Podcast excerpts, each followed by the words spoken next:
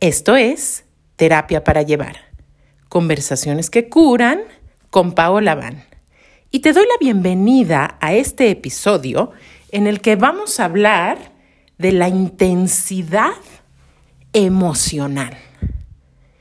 Y es que seguramente te habrás dado cuenta que cuando alguien siente con intensidad sus emociones y las expresa así o las actúa así, un calificativo que solemos escuchar o ponerle es, ay, pero qué intensa, qué intenso. Y pareciera que esto es algo peyorativo o un defecto o más grave aún. Pareciera que esta característica en una persona hace que no merezca amor o sea difícil relacionarse con ella. En fin, vamos a ampliar más sobre este tema. Y lo primero que quiero decirte es que el propósito de estas informaciones que comparto contigo a través de este podcast no tienen meramente el propósito de solamente comunicarte mi verdad porque yo tengo la última palabra acerca de un, tema, ni nada parecido. La intención al hacerlo es que tú que me escuchas reduzcas la carga de sufrimiento innecesario en tu propia vida. Y si nos vemos todavía con más ambición, que al hacer esto también se reduzca el sufrimiento innecesario en la vida de las personas que amas o dices amar. Porque a veces hablamos mucho de amor, pero no siempre esto se vuelve una práctica. Entonces, te cuento esto eh, porque cuando alguien se encuentra en esta situación donde, ay, pero qué intensa que soy, o la otra cara de la moneda, estás relacionándote constantemente con alguien que es intensazo, a veces esto puede implicar una carga importante de sufrimiento. También lo que te quiero decir es que además de que esto no se trata de que Paola me va a compartir la verdad última, eh, muchos temas, a veces queremos simplificarlos y tener una receta rápida. Y a mí me ha gustado en este podcast ampliar un poco más y compartirte que justamente estos temas suelen tener dos o incluso más caras. ¿Y a qué me refiero con esto? A ver, la intensidad emocional. Por un lado, vivimos en una cultura que no está muy reconciliada con la idea de que la gente viva justamente con intensidad es casi como si patologizáramos, o sea, le diéramos una etiqueta de enfermo a todo lo que se sale de la normalidad, a todo lo que sale de las reglas de lo conveniente. ¿De lo conveniente para quién? Pues para un sistema económico, financiero, etc. ¿A qué me refiero con esto? Por ejemplo, alguien que siente mucha tristeza, guion, mucho cansancio, le llamamos deprimido. Ya, ¡pum!, tiene una etiqueta. alguien que oscila entre estados de euforia, y entre estados de esta tristeza le llamamos maníaco depresivo antes o ahora bipolar. ¿Ya? Y así, sucesivamente, eh, le vamos dando eh, a nivel clínico una etiqueta a esto. Ojo, no quiero decir que poner ciertos nombres no nos ayude a darle sentido a ciertas cuestiones, a saber qué hacer con ellas, a encontrarnos con personas afines, a buscar incluso especialistas, en fin, incluso ahora un término que a mí me parece muy, eh, pues sí, muy incluyente, muy amoroso, porque está visto desde la compasión, es la neurodivergencia, es decir, cuando eh, una persona no está dentro de esa norma, dentro del promedio de cómo se comportaría una persona, de nuevo, promedio. Y entonces em, ahí tenemos eh, las personas que padecen o padecemos déficit de atención, hiperactividad, en fin, una serie de condiciones que puede ser útil nombrar con el propósito de encontrar estrategias, compasión, conexión, ¿ya? Pero sin embargo, no podemos ignorar que independientemente de eso, sí vivimos en una cultura en la que las emociones son mal vistas. Y de nuevo esto vuelve a pasar mucho por el filtro de lo patriarcal. Los hombres no deben llorar, las mujeres no deben enojarse. Y entonces esta etiqueta de ay, qué intensa, ay, qué intenso, acaba siendo una manera muy evasiva de ir no afrontando los eventos, los conflictos, las dificultades que surgen en nuestra vida. Vivimos en una cultura altamente anestésica y anestesiada. Eh, para mí ha sido impresionante enterarme que los Estados Unidos, por ejemplo, actualmente tienen el 60% de su población medicada con medicamento psiquiátrico, ya sea antidepresivo, ansiolítico. Esto nos habla de una gran tendencia que hay a querer apagar nuestra intensidad emocional, nuestra energía vital. Y el tema es que si nosotros recortamos estas experiencias emocionales, pues nos estamos perdiendo de la enorme riqueza que es ser humanes. Pero además, ya en un extremo, acaba siendo súper violento. ¿Por qué? Porque somos seres todos absolutamente necesitadas y necesitados de conexión y de intimidad y es de lo más rico que hay en la experiencia humana.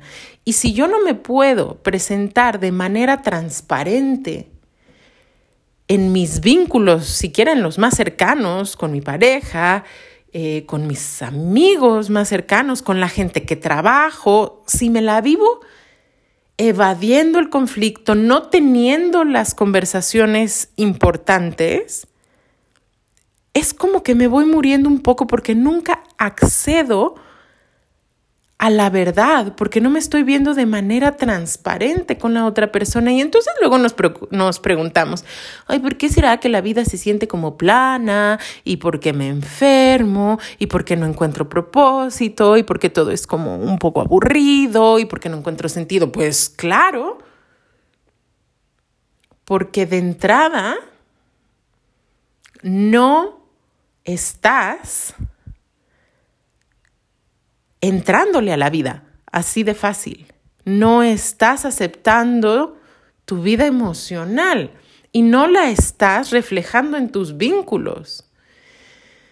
Entonces, resulta que llamar a una persona, ay, qué intensa, ay, qué hueva lidiar con esto, ay, no tengo tiempo para estas cosas. Y ojo, Esto es bien importante porque a veces nos ponemos el disfraz y la armadura de ser muy espirituales, muy evolucionadas, muy poniendo límites. Y decimos algo así como, no, qué hueva lidiar con eso, o esto no es de alta vibración. Y ojo, porque vamos a hablar de la otra cara de la moneda. Claro que a veces hay que poner límites. Pero si les digo la verdad, esta no es la tendencia cultural y general que tenemos. De hecho, a veces, y ahora les hablo más, oscilamos entre una hiperexpresión y una desregulación emocional, es decir, nuestras emociones se nos desbordan, somos reactivas, somos furiosos, y la evasión. No, no, no. Eh, yo no tengo tiempo para esto, no voy a hablar de esto contigo porque no me quiero poner reactiva. Y es una manera brutal de esconderse. Y es una manera de no honrar los vínculos, las relaciones, nuestro propio corazón espiritual, nuestra propia naturaleza emocional. Entonces se requiere coraje, coraje, esta palabra que amo que viene del core, corazón para poder habitar la propia vida emocional y, ahí viene un punto clave, decidir y hacer un arte incluso del cómo actuarla, expresarla, vivirla. Entonces, en un extremo, como te digo, a esas cuando estamos evitando a estas personas que decimos, ay, qué intensas, ay, qué hueva el conflicto, ay, ¿por qué esta persona es tan difícil? Pues nos estamos yendo al extremo de la evasión o incluso nos estamos reprimiendo a nosotros mismos como es que no quiero ser intenso, es que no quiero ser reactiva, es que no vale la pena pelear, es que esto no es lo más elevado. Y de nuevo, no estamos honrando ni nuestro propio corazón, ni los vínculos que estamos encarando. La consecuencia de esto es la pérdida de profundidad en las relaciones, la enfermedad, cuando somatizamos todo esto que estamos reprimiendo, la anestesia, la aburrición, en fin. Entonces esto está en un extremo, pero ojo, ¿qué quiere decir esto? Que entonces tenemos licencia para ir por la vida eh, desbordándonos en nuestra emoción y golpeando las paredes o diciendo cosas violentas o gritando o entrando en drama. No, esto es justamente el otro extremo. Y esta intensidad, entre comillas, es otra manera de evadirnos. Porque generalmente cuando estamos en el drama, generalmente cuando hay explosividad o cuando estamos ya totalmente habituados o habituadas al bajoneo, entonces tampoco estamos conectando con lo más vivo, con lo más vulnerable. Generalmente cuando estamos así en estos lugares exacerbados, es una manera también de protegernos. ¿Hace sentido esto? Sé que es un poco complicado de entenderlo, pero ¿cómo? O sea, ¿cómo la intensidad emocional puede ser una manera de evitar? Generalmente, por ejemplo, el enojo lo que esconde es nuestro miedo, nuestra vulnerabilidad, nuestra tristeza y emociones mucho más auténticas que están debajo, como si el drama fuera una distracción, un ruido que se hace. Y ojo, aquí sonaría como que la persona está manipulando o tratando eh, de obtener un resultado a propósito. No, Aquí necesitamos mucha compasión porque cuando hay esta intensidad emocional, muchas veces lo que tenemos es una persona cuyo sistema nervioso está desregulado. ¿A qué te suena esta palabra? Regular es algo así como lo que hacemos con el volumen de los audífonos en el teléfono o de el radio en el auto. O sea, tú regulas cuál es el volumen adecuado para ti en ese momento con esa música. Porque si pones la música muy alta, te puede lastimar a ti o a los que están alrededor.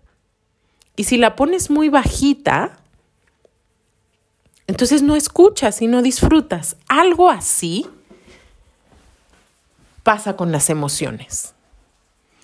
Entonces, generalmente, esto que llamamos, ay, pero qué intensa, pero qué intenso, no siempre, pero a veces puede tener que ver con esta desregulación.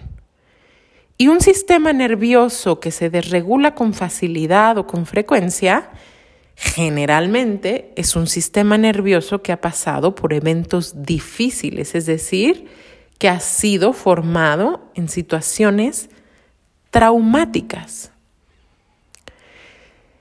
Entonces, si esta intensidad emocional, ¿cuándo sabemos que la intensidad emocional es un problema?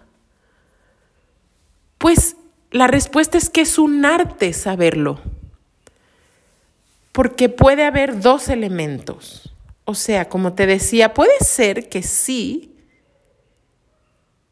haya una falta de disposición a entrarle a la verdad hacer los procesos de limpiar los espacios emocionales y encontrarnos íntimamente con la otra persona y soportar y tolerar la incomodidad que esto genera a veces. Y por otra parte, también puede ser que esta manera de expresarte, comunicarte, actuar, si finalmente esté desregulada.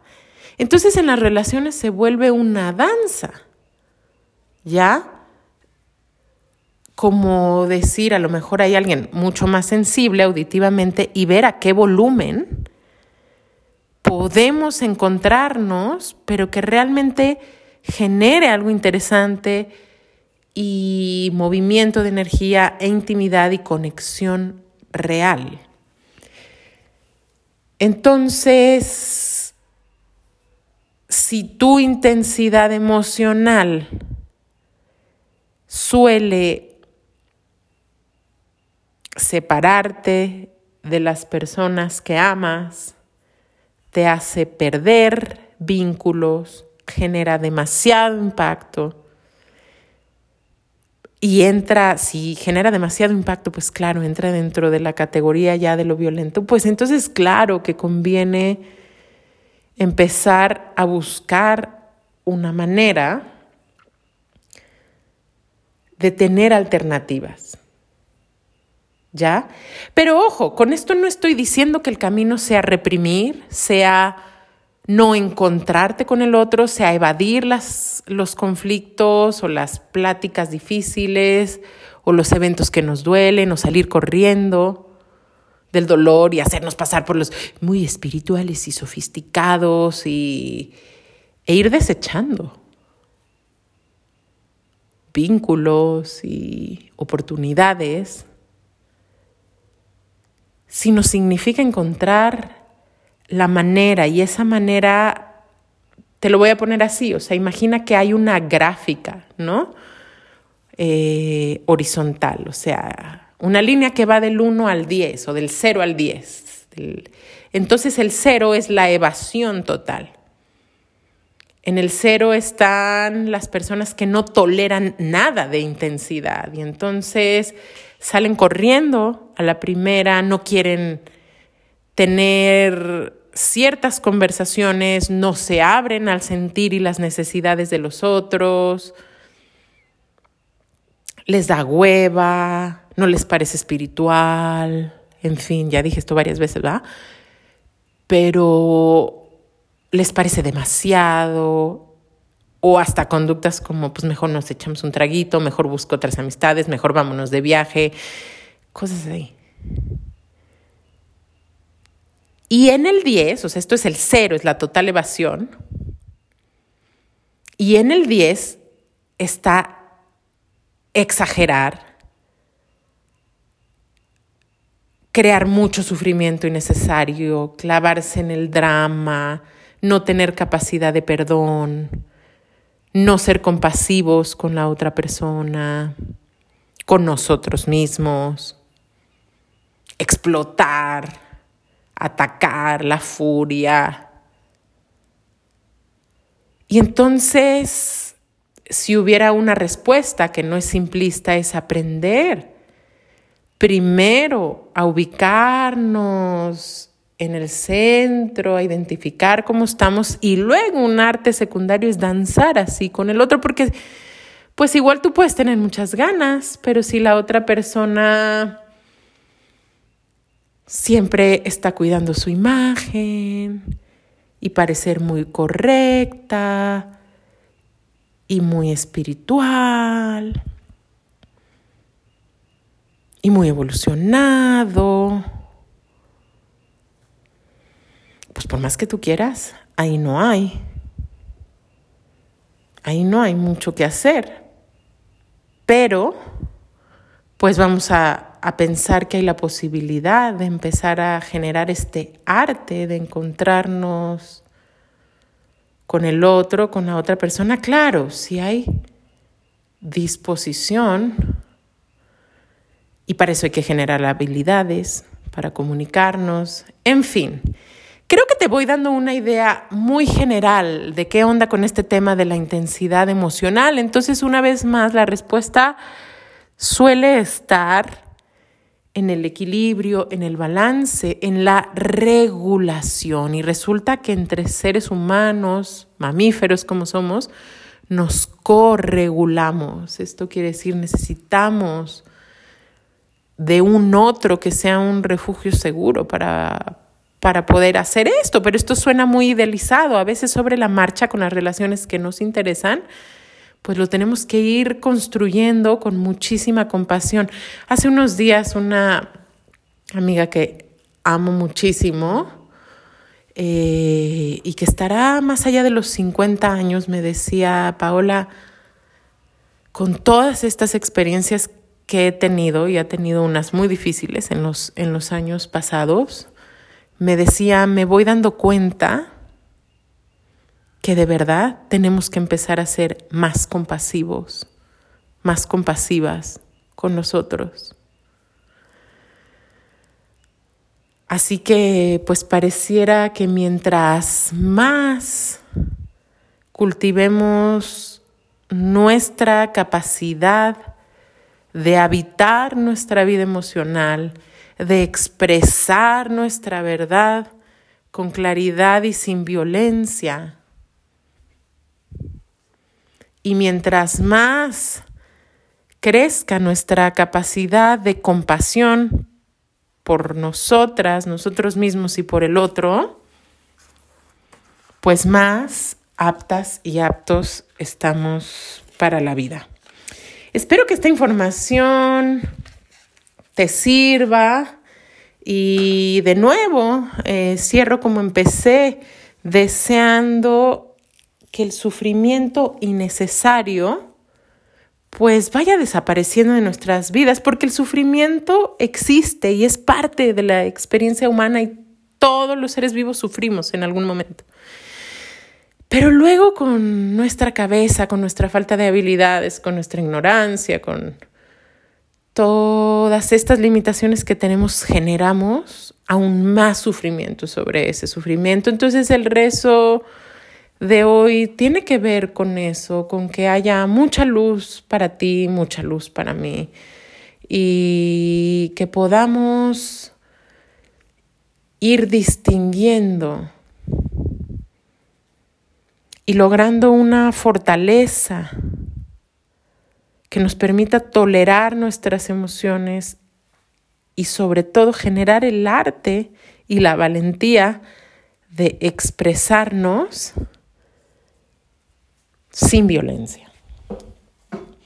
Y bueno, así termino este episodio y te cuento por último que estoy fascinada eh, con el resultado y la belleza y la importancia que me parece que tiene lo que estamos compartiendo en el taller No Más Príncipes, que se convierten en sapos, un grupo de más de 40 mujeres han decidido embarcarse en este proceso y se han entregado con muchísima sinceridad y han podido conectar entre ellas y han recibido un montón de despertares y realizaciones y caídas de 20, decimos en México, a través eh, de lo que han escuchado y trabajado y compartido en este taller. Y es por eso que a partir del mes de diciembre estará disponible en terapia llevar.com. Por ahí de la primera eh, terminando la primera semana de diciembre, ya puedes entrar tú a la página terapia llevar.com y acceder a las grabaciones de este taller, eh, que vale muchísimo la pena y es una manera más de crecer. Eh, y de ir invirtiendo en ti y en tus propias relaciones, específicamente esta vez si eres mujer, eh, y ya iremos subiendo y compartiendo herramientas a través de este portal al cual estás súper invitada, súper invitado para adquirir herramientas. Si te gusta este podcast, por favor suscríbete, compártelo danos una calificación para que te lleguen las notificaciones y muchas gracias como siempre por tu atención.